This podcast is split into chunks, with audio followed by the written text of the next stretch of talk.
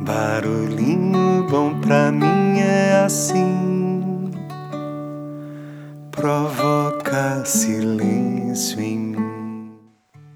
Hoje eu quero compartilhar um texto que foi publicado originalmente em Lions Roar e traduzido por Daniele Vargas. Então vamos lá. O título do texto é Como Transformar a Raiva em Quatro Passos e ele foi publicado também no site budavirtual.com.br por Judy Leaf. Vamos lá, abre aspas. De acordo com a psicologia budista, a raiva é um dos seis kleshas raiz, as emoções conflitantes que causam o nosso sofrimento. Seus companheiros são ganância, ignorância, paixão, inveja e orgulho. A raiva pode ser quente ou congelante, a raiva pode ser virada para fora, para as outras pessoas, para uma situação particular com a qual você está preso ou com a vida em geral. Pode ser virada para dentro, sob a forma de auto-ódio, ressentimento ou rejeição das partes de você que o envergonham ou fazem você se sentir vulnerável. A raiva pode fazer você matar, pode levá-lo a cometer suicídio. A raiva é alimentada pelo impulso de rejeitar, afastar, destruir. Está associado ao reino do inferno, um estado de dor intensa e claustrofobia.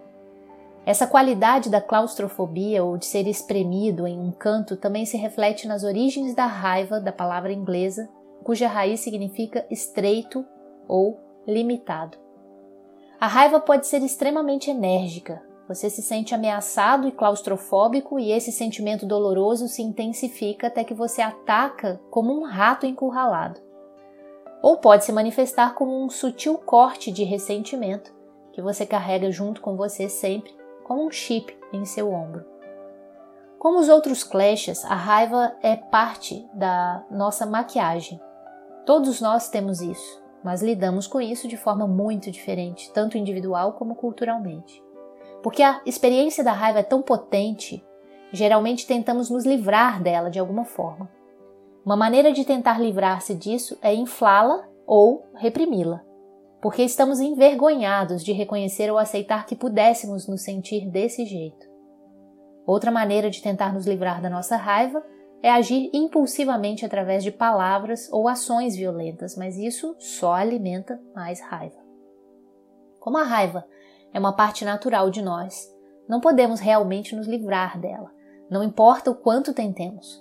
No entanto, podemos alterar a forma como nos relacionamos com ela. Quando o fazemos, começamos a vislumbrar uma qualidade escondida nessa força destrutiva que é sã e valiosa. Podemos salvar o bebê enquanto jogamos fora a água do banho. No budismo existem muitas estratégias e práticas para lidar com a raiva. A abordagem geral é começar com a meditação.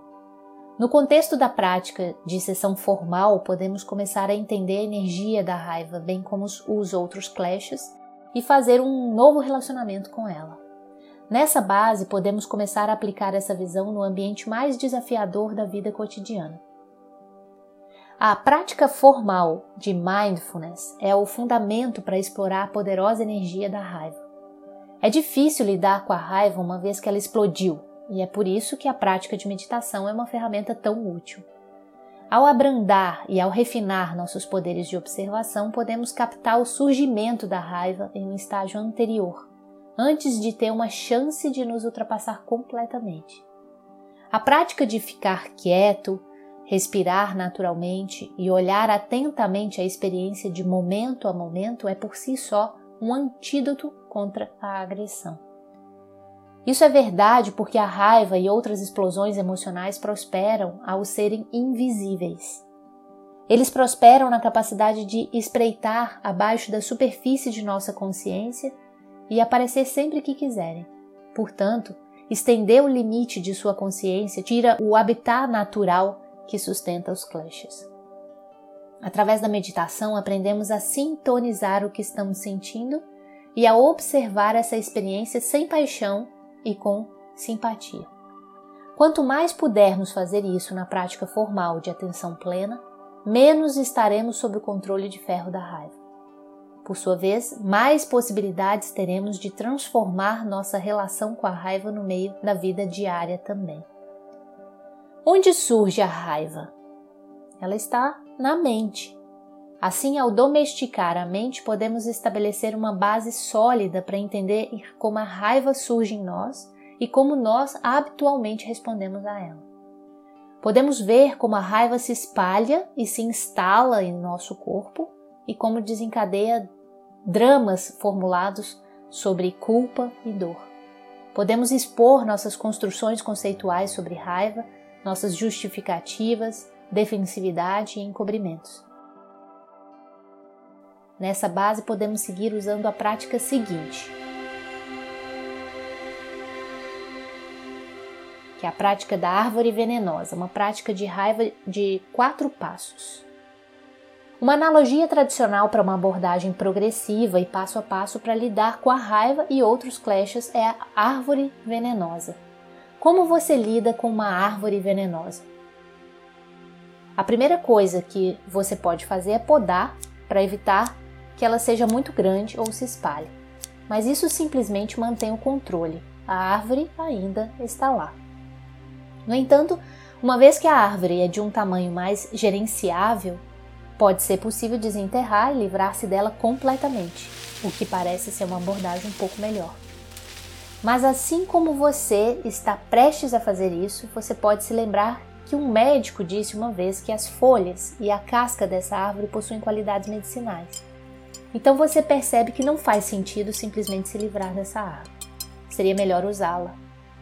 Finalmente, de acordo com essa história, um pavão vem, percebe a árvore e, sem mais condições, felizmente a engole. O pavão instantaneamente converte esse veneno em comida.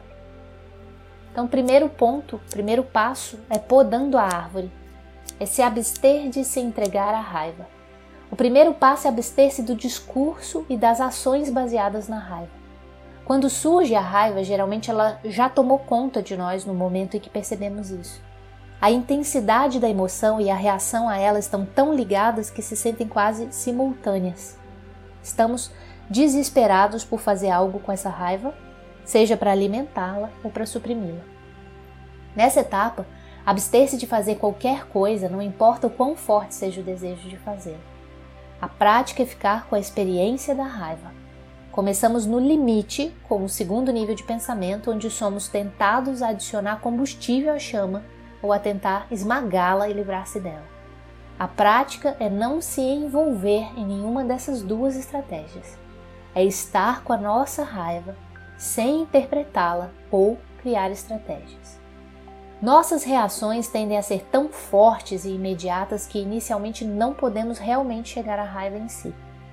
Mas à medida que nossa reatividade se torna menos pesada, uma brecha pequena e quase minúscula se abre entre a nossa raiva e a nossa reação. Nessa lacuna é possível para nós estar com a raiva e ao mesmo tempo abster-se de ser envolvido nela. Podemos nos relacionar com a nossa raiva de forma mais pura e simples, sem pensamentos secundários. O segundo passo é desenraizando a árvore, é ver através da solidez aparente da raiva. Uma vez que possamos estar com mais abertura e menos julgamento, o segundo passo é analisá-la com mais precisão. Quando surge raiva, a examinamos. Fazemos perguntas. Para o que damos o rótulo raiva? É uma percepção dos sentidos, um pensamento ou um sentimento? Quão real é isso? Quão invencível? Está parada? Está em movimento? Quando tentamos enquadrá-la, ela escapa? De onde isso vem? Onde isso vive? Para onde isso vai? Quais são as suas qualidades, a sua textura, a sua cor? a sua forma, o que dá raiva e poder sobre nós. Nessa etapa, examinamos a raiva como um fenômeno simples. De onde vem a raiva? Qual é o objetivo? É nossa culpa ou é culpa de alguém ou outra coisa? Olhe o mais diretamente possível. Quais são as raízes da raiva? O que é que a alimenta. Vá nível por nível, cada vez mais e mais profundamente. Você pode encontrar sua causa raiz. Daí você passa para o terceiro passo, que é destilando a medicina, descobrindo a sabedoria no meio da dor. No terceiro passo, contemplamos o que é a raiva e sobre a raiva o que é prejudicial e o que pode ser benéfico. Como a raiva pode ser uma forma de remédio? Se nos livrássemos da nossa raiva, o que perderíamos? Aqui a prática é discernir a diferença entre a raiva prejudicial e a raiva que nos beneficia de alguma forma. Claramente, a expressão insensata da raiva através de palavras ou ações nos leva a prejudicar os outros e a sofrer. No entanto, reprimir nossa raiva também causa danos. A raiva, na verdade, não desaparece, mas aparece de forma desonesta, vestindo um disfarce. Então, existe outra opção?